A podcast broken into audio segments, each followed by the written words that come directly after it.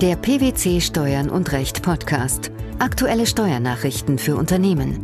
Informativ, kompakt, verständlich. Herzlich willkommen zur 177. Ausgabe unseres Steuern und Recht Podcasts, den PwC Steuernachrichten zum Hören. In dieser Ausgabe beschäftigen wir uns mit folgenden Themen. Zinsschranke. Vergütungen an mehrere qualifiziert beteiligte Gesellschafter nicht zusammenzurechnen. Von einem Nachlassverwalter verursachte Steuerschulden, beschränkte Erbenhaftung. Umsatzsteuer.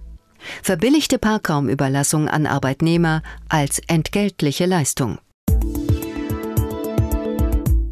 Der Bundesfinanzhof hat entschieden, dass zur Anwendung der Zinsschranke für die Prüfung einer schädlichen Gesellschafter-Fremdfinanzierung gemäß Körperschaftssteuergesetz Vergütungen an mehrere qualifiziert beteiligte Gesellschafter nicht zusammenzurechnen sind. Die obersten Steuerrichter stützen sich auf den klaren Gesetzeswortlaut und treten insofern einer anderslautenden Verwaltungsauffassung entgegen. Auf welche Regelung bezieht sich die Entscheidung? Die Ausnahme, die sogenannte Escape-Klausel, wonach die Zinsschranke bei zu einem Konzern gehörigen Betrieben nicht anzuwenden ist, findet in den einschlägigen Regelungen des Körperschaftssteuergesetzes für Gesellschafter Fremdfinanzierungen eine sogenannte Rückausnahme. Und zwar dann, wenn nicht nachgewiesen werden kann, dass die Vergütungen für Fremdkapital nicht mehr als 10 Prozent der die Zinserträge übersteigenden Zinsaufwendungen, also des Nettozinsaufwands, betragen. Im Gesetz konkret angesprochen sind Vergütungen an einen zu mehr als einem Viertel beteiligten Gesellschafter, an eine diesem nahestehende Person oder an einen Dritten mit Rückgriffsrecht. Welchen Sachverhalt galt es vor diesem Hintergrund zu klären? Im Streitfall ging es um die Auslegung dieser Rückausnahmevorschrift. Die Klägerin, eine GmbH, hatte unter anderem Zinsen an zwei jeweils zu mehr als 25 Prozent unmittelbar beteiligte Gesellschafter gezahlt. Der Eigenkapitalvergleich führte zunächst zur Nichtanwendung der Zinsschrankenregelung, weil die eigene Eigenkapitalquote mit 10,5 Prozent höher war als die des Konzerns. Diese betrug 7,5 Prozent. Das Finanzamt und folgend auch das Finanzgericht gingen unter Hinweis auf die in einem Schreiben des Bundesfinanzministeriums vom 4. Juli 2008 niedergelegte Verwaltungsauffassung von der Anwendbarkeit der Zinsschrankenregelung aus, da die Vergütungen der beiden betreffenden Gesellschafter zusammenzurechnen seien. Nach Meinung des Bundesfinanzhofs ist diese Schlussfolgerung jedoch nicht zutreffend. Woran macht der Senat dies fest? Der Bundesfinanzhof schließt dies aus dem sogenannten Regelungswortlaut des Gesetzes. Vergütungen an einen Gesellschafter. Der Gesetzgeber habe den Gesichtspunkt einer Gesamtbetrachtung mehrerer Gesellschafter im Wortlaut nicht angelegt. Dazu hätte aber nach Dafürhalten des obersten Finanzgerichts durchaus Anlass bestanden, was zum Beispiel mit Blick auf die Beteiligungsquote die alte Fassung des Paragraphen 8a Absatz 3 im Körperschaftssteuergesetz belege. Dort war nämlich konkret vom Anteilseigner zusammen mit anderen Anteilseignern die Rede. Regelungen, die eine Gesamtbetrachtung für betriebsbezogene Merkmale anweisen, seien eindeutig zu formulieren, so die obersten Steuerrichter.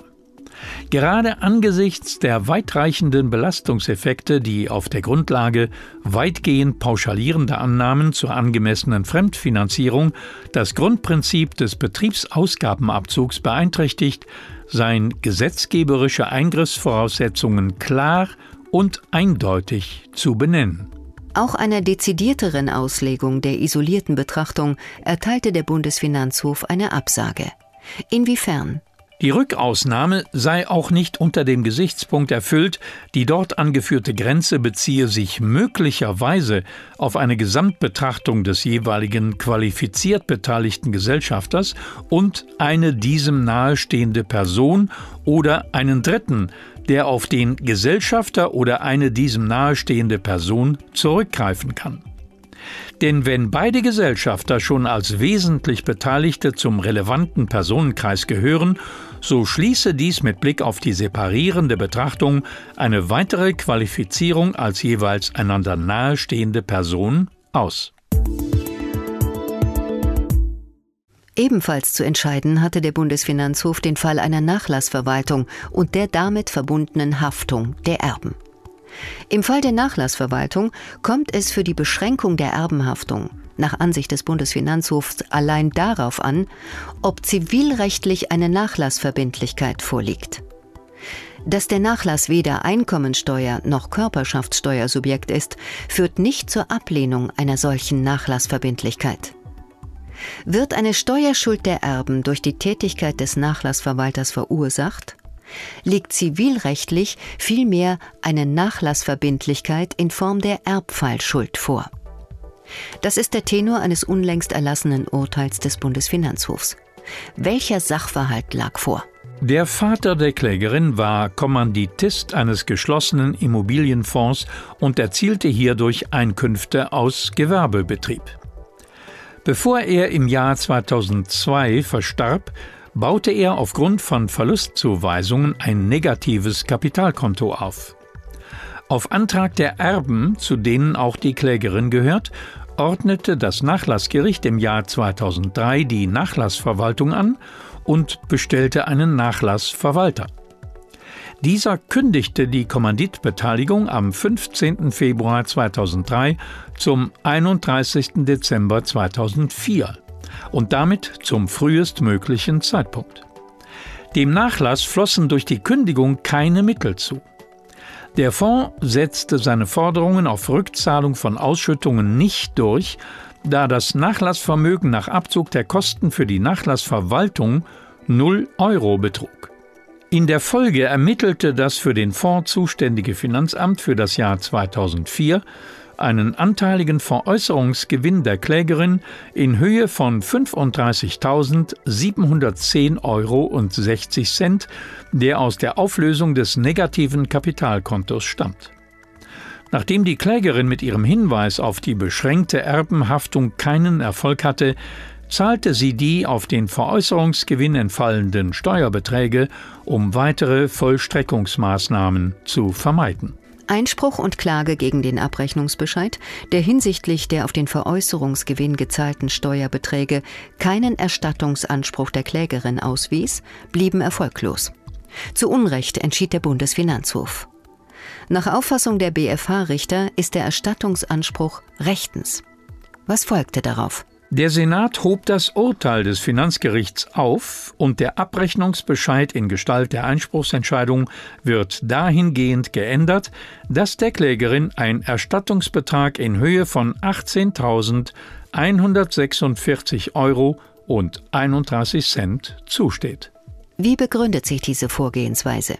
Nach der Rechtsprechung des Bundesfinanzhofs sind einkommensteuerrechtliche Ansprüche des Finanzamts, die infolge der Veräußerung eines zum Nachlass des Erblassers gehörenden Gegenstands entstehen oder aus Erträgen des Nachlassvermögens resultieren, gegen den Erben und nicht gegen den Nachlass zu richten.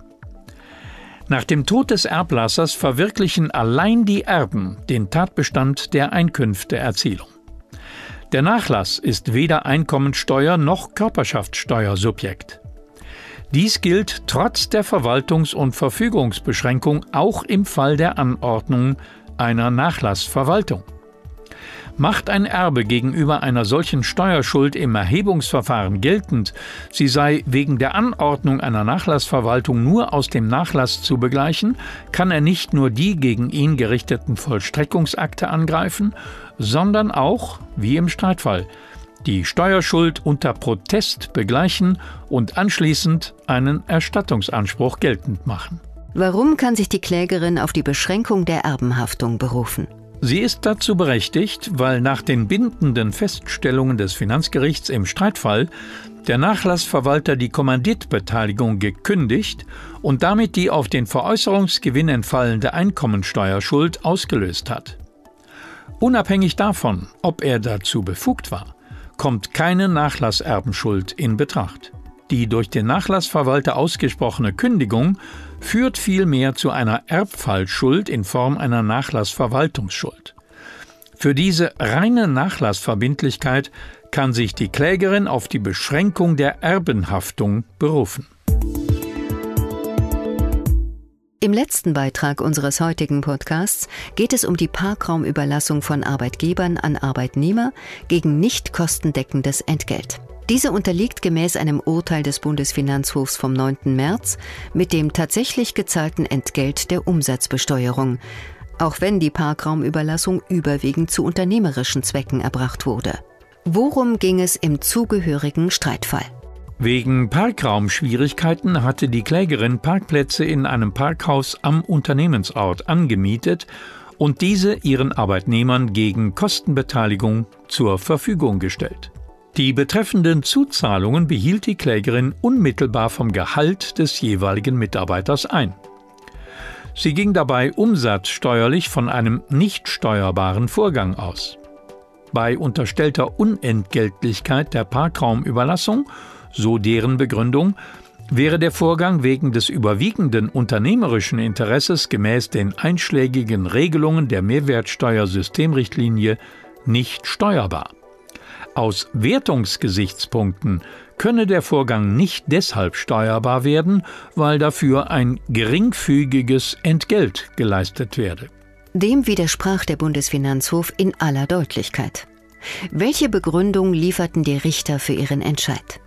Gemäß Umsatzsteuergesetz unterliegen Lieferungen und sonstige Leistungen, die ein Unternehmer im Inland gegen Entgelt im Rahmen eines Unternehmens ausführt, der Umsatzsteuer. Erforderlich sei hierfür lediglich eine beliebige Vorteilsgewährung, die zu einem Verbrauch führen kann und die einem identifizierbaren Leistungsempfänger eingeräumt wird. Das steuerpflichtige Entgelt war hier die tatsächliche Zahlung der Arbeitnehmer. Die Richter wiesen in ihrem Urteil auch darauf hin, dass die Besteuerung unentgeltlicher Leistungen per se keinen Rückschluss auf die Besteuerung gegen verbilligtes Entgelt erbrachter Dienstleistungen erlaube. Worauf gründet sich die Besteuerung im konkreten Fall? Wer Parkraum gegen Entgelt auch an das eigene Personal überlässt, verschafft unzweifelhaft einen verbrauchsfähigen Vorteil auch unter unionsrechtlichen Gesichtspunkten. Dies werde im Übrigen durch den Umsatzsteueranwendungserlass unzweifelhaft bestätigt, wonach unter anderem sonstige Leistungen nach dem Umsatzsteuergesetz steuerbar sind, die der Unternehmer an seine Arbeitnehmer aufgrund des Dienstverhältnisses gegen verbilligtes Entgelt ausführt. Die zur Anwendung der Zinsschranke nicht zusammenrechenbaren Vergütungen an mehrere qualifiziert beteiligte Gesellschafter die beschränkte Erbenhaftung bei von einem Nachlassverwalter verursachten Steuerschulden sowie die verbilligte Parkraumüberlassung an Arbeitnehmer als entgeltliche Leistung. Das waren die Themen der 177. Ausgabe unseres Steuern und Recht Podcasts, den PwC Steuernachrichten zum Hören. Wir freuen uns, dass Sie dabei waren und hoffen, dass Sie auch das nächste Mal wieder in die PwC Steuernachrichten reinhören. Steuerliche Beiträge zum Nachlesen finden Sie in der Zwischenzeit unter blogs.pwc.de slash steuern und recht.